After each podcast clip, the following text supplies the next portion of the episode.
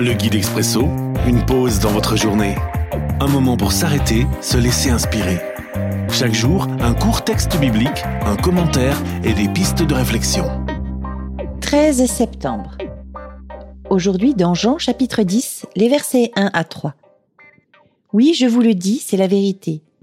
Si quelqu'un n'entre pas par la porte dans l'enclos des moutons, mais s'il passe par-dessus le mur à un autre endroit, c'est un voleur et un bandit mais celui qui entre par la porte, c'est le berger des moutons. Le gardien lui ouvre la porte et les moutons écoutent la voix du berger. Il appelle ses moutons chacun par son nom et il les conduit dehors.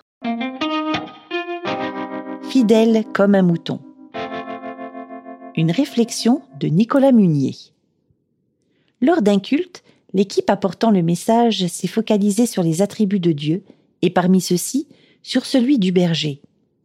C'est là que j'ai appris que les moutons avaient une vision limitée, mais surtout une ouïe très développée, capable de reconnaître la voix de leur berger depuis loin avant de le suivre sans hésiter.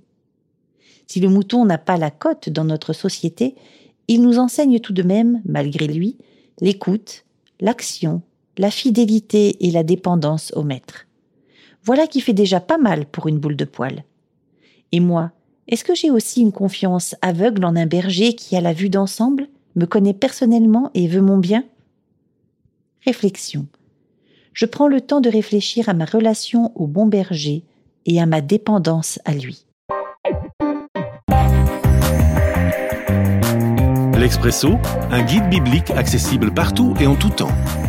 Une offre numérique de la Ligue pour la lecture de la Bible, Radio Air et Radio Omega à retrouver sur expresso.guide ou sur votre radio.